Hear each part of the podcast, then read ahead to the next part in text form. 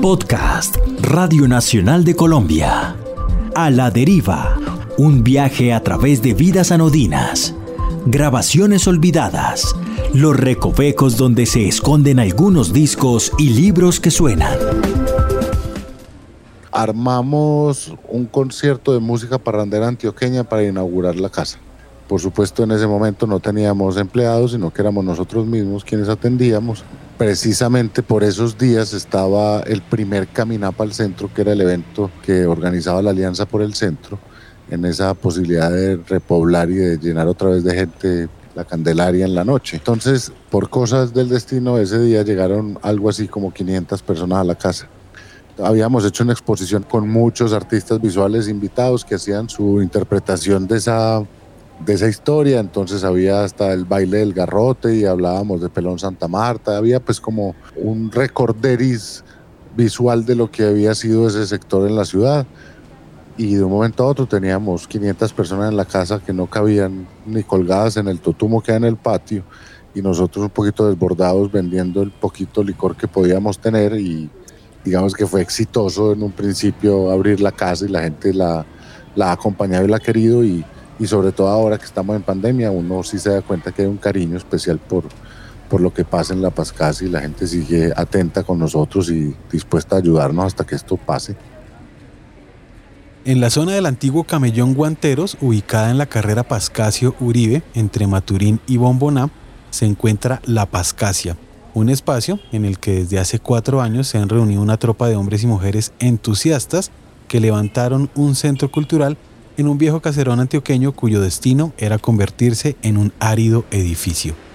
Convencidos de que la hostilidad del centro de Medellín podría ser conjurada a través de la fiesta, el 14 de abril de 2016 abrieron de nuevo las puertas de una casa en la que hay música en vivo, exposiciones de arte y fotografía, jardines frondosos, pista de baile, caras amables y bebidas espirituosas artesanales la que en un principio fue la sede del periódico Universo Centro y el sello discográfico Música Corriente, hoy es el centro de operaciones de la Corporación Común y Corriente, un proyecto colectivo de música, artes visuales y literatura. José Julián Villa, guitarrista de Gordos Project y miembro fundador de La Pascasia, será nuestro guía en esta nueva entrega del podcast A la Deriva. Sean bienvenidas y bienvenidos.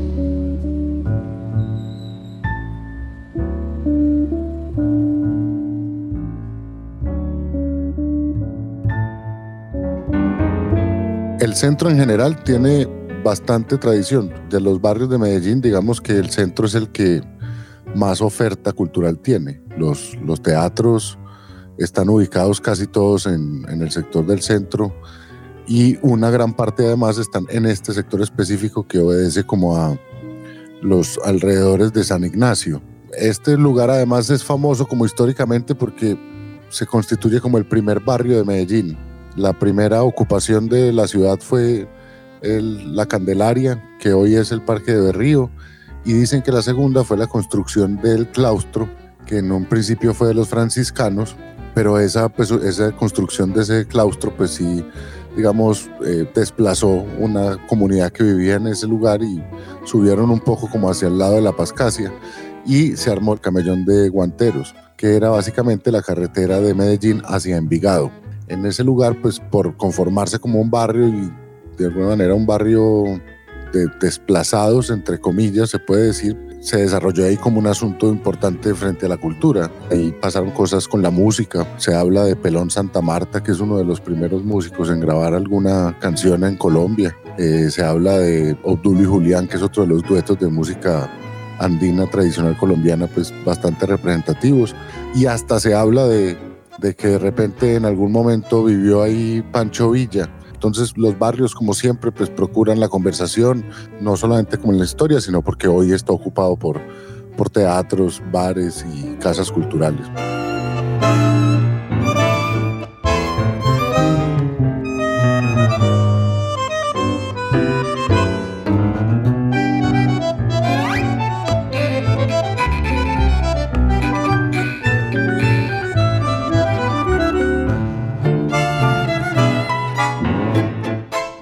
Esta casa era una casa que estaba ocupada por una familia. esa familia pues tenía unos hijos y esos hijos, además de ser músicos, pues también resultaron amigos nuestros.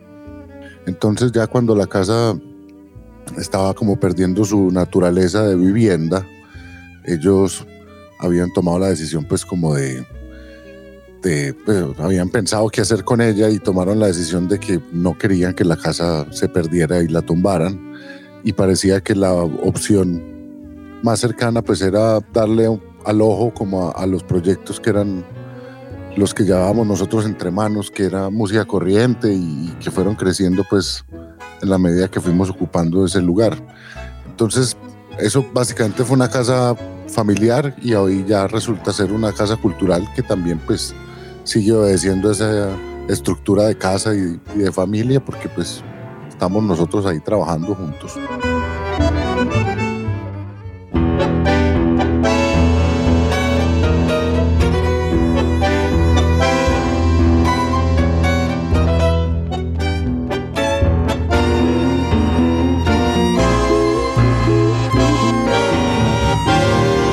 aparece esta posibilidad de la casa que en un principio era más una posibilidad, digamos, de constituir una sede sobre todo como por las opciones económicas que en ese momento teníamos y, las facilidades que nos estaban dando pues los dueños de la casa para ocuparla. Y viendo cómo iba funcionando el asunto, nos dimos cuenta pues que esta ya no era solamente una sede o una oficina, sino que esto finalmente tenía que constituirse o conformarse como, una, como un lugar donde pudiéramos exponer y tocar la música y, y las cosas que se producían, de manera que la gente tuviera la oportunidad de visitarnos eso fue mutando, digamos, para bien y fue creciendo porque pues la casa era una casa familiar, lo que tuvimos que hacer fue adaptar pues lo que en lo que alguna vez fue el solar y que después terminaba siendo una bodega, nosotros lo que hicimos fue como tratar de rescatar toda la madera que había en esa bodega y que estaban eh, en otro tipo como de ocupación. Y con esa madera logramos construir una tarima y con esa madera además construimos un mezanine que es como la sala de control o donde está pues la, la consola y todo el equipo técnico. Y, y además pues las habitaciones de la casa que para la construcción republicana de la misma pues terminaban siendo las famosas habitaciones en galería lo que representaba fácilmente la, la forma de hacer las exposiciones y, y de organizarlas como manera de galería pues. Entonces digamos que los lo que hicimos fue transformar la cocina en una barra en un principio, eh, adaptar la bodega a una sala de conciertos y las habitaciones a una, a una galería de arte. Ya después el comedor terminó siendo también una librería y, y, ya la cocina, el garaje de la casa terminó siendo ahora la cocina y, y bueno, fuimos transformando la casa poco a poco. El quinteto de tango F31 es una de las agrupaciones que pertenece al catálogo de música corriente, uno de los proyectos que funcionan al interior de la Pascasia. Respecto a este empeño discográfico que ya suma alrededor de 20 publicaciones, José Julián Villa nos ilustra acerca de su historia y las formas poco convencionales de hacer discos.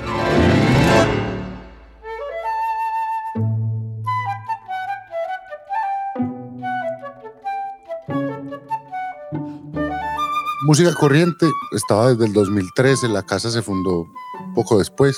Y en ese trabajo como de juntar de alguna manera las voluntades de los grupos cercanos a la, a la, disquera, empezamos unos trabajos que finalmente se ampliaban un poquito ampliaban un poquito las fronteras de la música. Es decir, nuestro interés ya no solamente estaba centrado en la música, sino que teníamos alguna cosa que pensar, decir de literatura o, de artes visuales, pues también, finalmente, porque pues los amigos y la gente cercana eh, se ocupa de ese tipo de oficios. Entonces, digamos que si música corriente resolvía de alguna forma un problema que es la creación y distribución y ejecución de discos, pues donde los amigos y los cercanos están en las mismas dificultades para pues, editar libros o hacer una exposición. Entonces, ya llevábamos un tiempo trabajando con música corriente y la primera colección de discos que sale de música corriente, que fue una colección que sacamos hace menos cuatro años y a la que llamamos discos inauditos, digamos que fue la génesis de esa posibilidad interdisciplinar.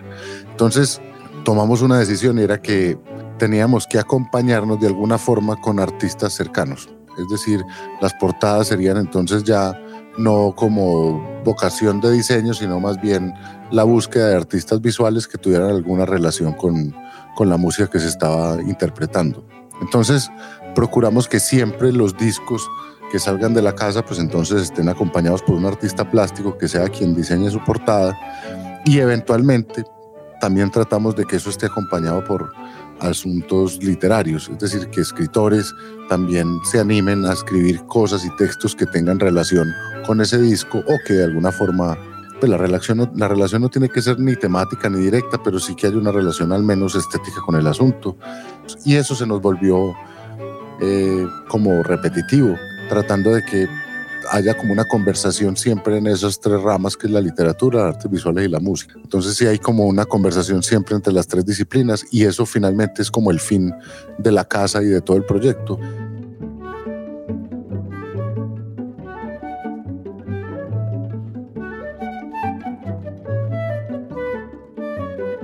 Vale aclarar que finalmente no es una disquera de género. Aquí pasan muchas versiones de muchos acontecimientos. Creo que un asunto que nos importa y nos interesa es que definitivamente los grupos que representan el sello y que salen a la luz a partir del sello tengan en su sonido o en su formación estética un rasgo particular. Ese rasgo particular puede ir o en la música o en la manera de decir las cosas o en la manera de hacerla.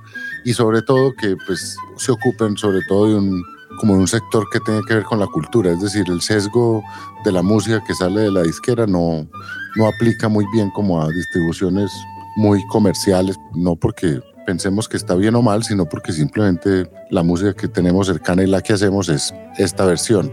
Había una definición cercana que de alguna manera representa frente al arte y es que es la capacidad que tenga un humano de construir un mundo distinto y, y en ese mundo, en esa construcción, pues invitar a los demás a, a conocerlo. Entonces, quienes obedezcan a esa misma percepción, creo que caben perfectamente en la casa.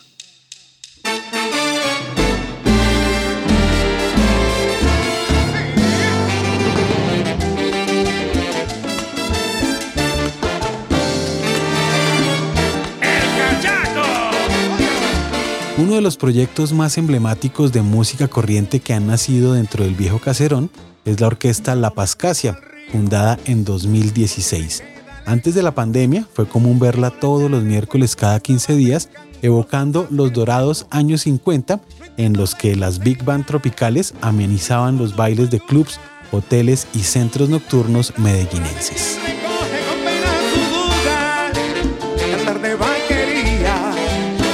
Qué se refiere. Yo no la vaca ni me viste y no. La Orquesta La Pascasia es una orquesta en formato de Big Band que, digamos, en su espíritu tiene un fin específico y es convertirse en una, una orquesta de músicas populares colombianas.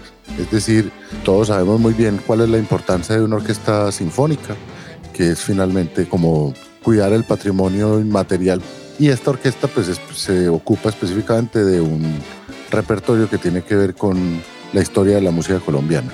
Pero además tiene una responsabilidad que es como creativa, es decir, ya no solamente es como conservarlo y reproducirlo, sino que es transformarlo y generar nuevas opciones y nueva música pues a través de ese mismo formato. Entonces es una orquesta que nace en la casa, que nace cercana al proyecto, que se ha ido transformando hasta llegar a esta ocupación que es como la de músicas populares colombianas. Y nuestro fin algún día es procurar que esto funcione igual a una sinfónica, es decir, que los músicos tengan una oportunidad laboral y creativa trabajando en esta orquesta. Estamos muy cerquita de sacar un disco que por la pandemia está un poquito atrasado, pero que ya tenemos bastante adelantado, que es un disco de tangos en aires tropicales.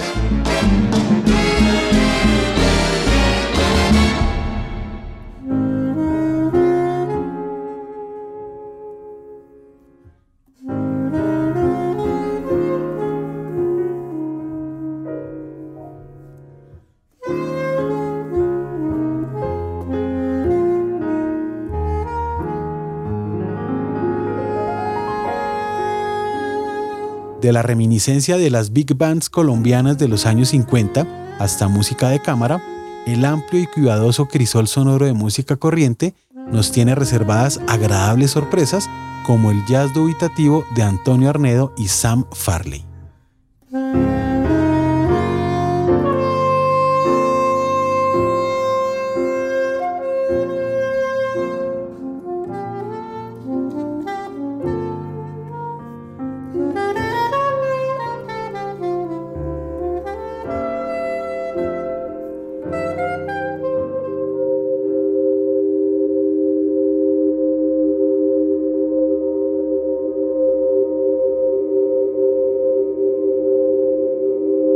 Ambiente sombrío del Astre, un experimento del baterista Juan Fernando Montoya.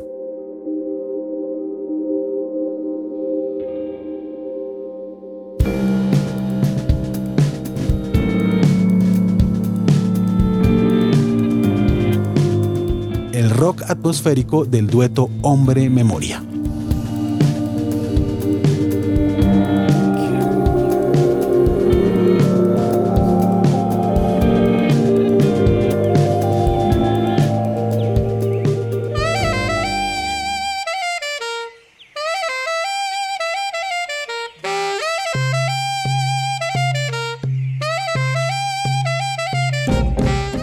Jazz cumbiero de Metropolizón.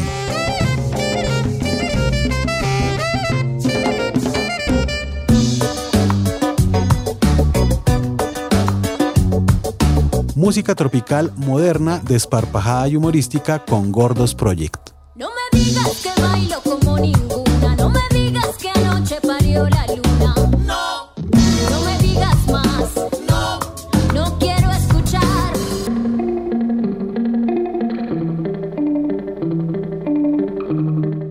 tropicalismo escueto y apocalíptico de la sonora Aguamala.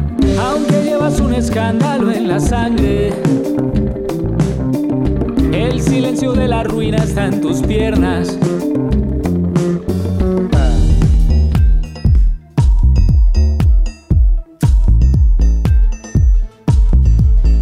El pop sofisticado y experimental de Mr. Blit.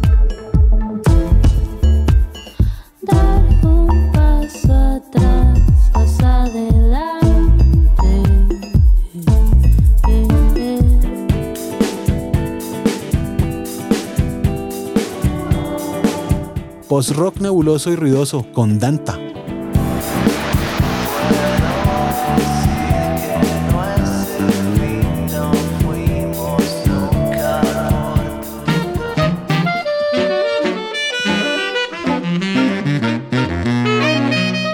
y el acento camerístico y vanguardista del cuarteto de saxofones Cine.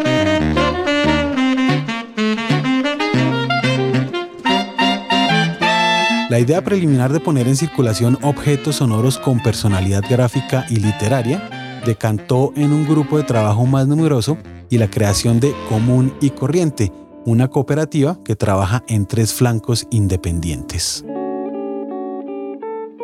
En un principio había una representación de Mr. Bleed, una representación de Panorama, de Parlantes, Gordos Project y una alianza con el Alto Estudio. Esos personajes eran, en un principio, principio fuimos Juan Diego Galvis, Alejandro Bernal, eh, David Robledo y yo. Empezamos a trabajar ahí como en esa idea y fuimos desarrollándola y eso pues por supuesto fue tomando un curso un poquito más cooperativo, lo que significaba ampliar las posibilidades y dejar que entrara más gente a esa opción. La disquera tenía o tiene todavía un, como una manera de operar de alguna forma cooperativa, es decir, uh, el dinero que entra por las ocupas, pues por los trabajos de los grupos se va entre pagar las nóminas de los músicos y procurar un porcentaje que la que la disquera administre en la medida en que vayan saliendo proyectos nuevos. Y así se fue creciendo, pues ahora somos 11 personas las que trabajamos en, en música corriente, que ya no es música corriente, digamos música corriente hizo un paso al costado para, para dejar que un, digamos, un logo más grande fuera el que cobijara como todos los proyectos. Y ahí vale la pena explicarlo. Entonces ahora es, la corporación se llama Común y Corriente esta corporación común y corriente tiene varios frentes de trabajo. Uno de esos frentes, que es el que tiene que ver con música, discos y la ocupación nuestra, pues que casi todos somos músicos, es música corriente. Tiene otra que se llama Un Ojo Común, que es una agremiación de artistas visuales que pues en la medida en que vimos que ese asunto colaborativo y cooperativo funcionaba de alguna forma con la música, pues pensamos que tal vez con las artes visuales también. Entonces conformamos un ojo común que ya era una como una idea muy parecida a la otra, pero que se ocupaba finalmente de las artes visuales. Hicimos El Verso Libre, que es ya la editorial. Esa editorial, digamos, es la más joven de los proyectos y es un proyecto que hoy ya cuenta con un libro y con además unos talleres de lectura, clubes de lectura y promoción de lectura y escritura. Además tiene como ya adelantado y una alianza bastante fuerte con Mil Hojas, que es otro, otro colectivo también de escritores y lectores. Y La Pascasia, que finalmente es el, el lugar que nos acoge a todos. Es decir, la galería es la representación física de lo que se desarrolla en el ojo común. Eh, el verso libre tiene su librería, además, donde pues, se venden libros, se venden los libros propios y los extraños, pero casi siempre procuramos que sean de editoriales independientes y pequeñas como nosotros. Y música corriente, pues que opera de alguna forma el, el escenario, pues y toda la producción discográfica que vaya saliendo de la casa. Volver quedarse, habitarlo, caminarlo, no tenerle miedo al centro de Medellín. Esa es la invitación que la tropa entusiasta de la Pascasia revela tras sus asuntos comunes y corrientes. El centro no es otra cosa que el reflejo de la, ciudad, pues los problemas que ocupan hoy el centro, que nos ocupan en el centro, pues son los mismos problemas que nos ocupan en el resto de Medellín de repente son más crudos o más directos en este sector, pues porque aquí está una gran parte de la población, al menos de paso, y efectivamente el reflejo como de las dificultades que tengan que ver con, con, la desigualdad y con la injusticia y con la pobreza, pues obviamente se ven reflejadas en el centro, que es donde más población transita.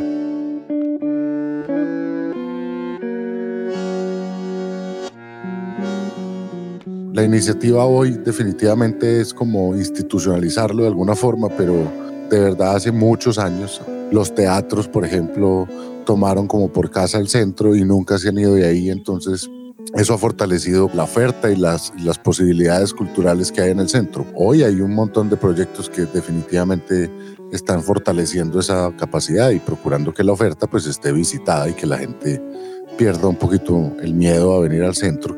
Y más que el miedo a venir, porque la gente igual tiene que venir, bajar al centro, como decimos en Medellín, es un, un ejercicio natural de casi todo el mundo, pero bajar y quedarse creo que es como la solución que tratamos de buscar, tratar de que la gente realmente esté más tiempo aquí y que no solamente venga de paso a hacer sus vueltas, sino que finalmente eh, eh, se entere y conozca toda la programación y la cantidad de gente que hay trabajando en este momento.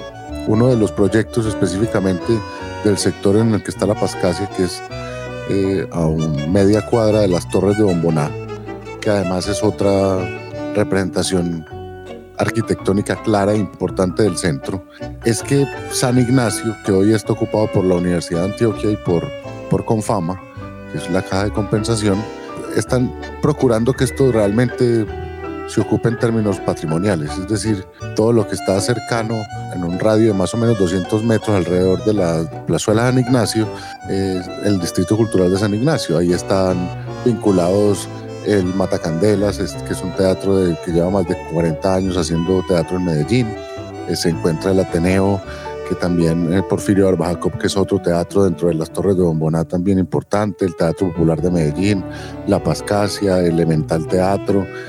Digamos que el esfuerzo nuevo es la conformación de ese de ese distrito, además de una alianza cultural por el centro que ya no solo convoca a los de este sector, sino a todas las entidades culturales que tiene que ver con el centro y con, la Comuna 10, que es mucho más amplia que ese radio, y donde se encuentra ya el Museo de Antioquia, eh, el Banco de la República también de alguna manera está en, en esa misma alianza. Entonces son proyectos que sí están procurando una fuerza y una estabilidad y una capacidad, digamos, de decisión frente a lo que se haga en términos culturales en el centro. Entonces, yo creo que hay cosas que son importantes, esas transformaciones sobre todo como de estructura, que las instituciones educativas, culturales y de teatros y artísticas que están en el centro están convocadas todas en una alianza por el centro, que tiene un evento como el Caminapa al Centro, que lo que hace es finalmente convocar toda esa programación, unificarla, distribuirla de la manera que la gente se entere y hacer que el centro sea,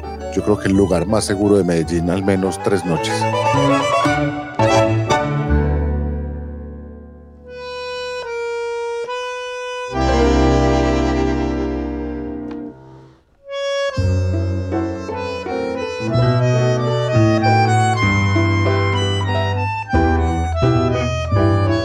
En la Pascasia nacen discos, viandas exquisitas, libros, recuadros con fotos viejas y pinturas recientes. Las gentes bailan o escuchan con atención músicas en lo que fuera una antigua bodega y otros conversan en medio de un jardín en el que un totumo permanece como talismán y donde también han florecido plantas frondosas y exuberantes. Todo indica que la morada goza de buena salud.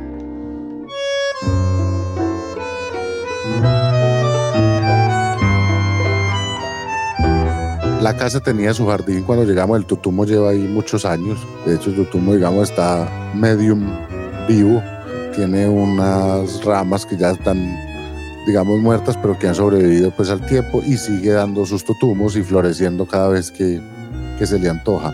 Al totumo se le abrazan un par de eh, lechos y de, y de cuernos en donde nacen eventualmente unas orquídeas. Hay unos cuernos que cuelgan de la, de la malla de arriba del, del patio. En un principio eran unas bifloras, las bifloras son muy delicadas y no soportaron el tráfico, entonces hemos ido cambiando como las matas que la acompañan y sembramos dos higuerillas, una roja y una verde, que hoy ya pasaron la reja del, del patio y le dan un poquito de sombra al, al totumo y salen de la casa como dos árboles ahí muy grandes que han crecido bastante durante estos cuatro años. Mantener el jardín vivo parece indispensable para uno poderse sentir en casa. Con el fondo musical de F31 y su arreglo de melodía triste, el conocido pasillo de León Cardona, finalizamos una nueva edición del podcast A la Deriva, cuyo montaje estuvo a cargo de Santiago Lozano. Mi nombre es Luis Daniel Vega y les invito a seguir descubriendo biografías anodinas, grabaciones olvidadas, libros que suenan y algunas historias de sellos inauditos.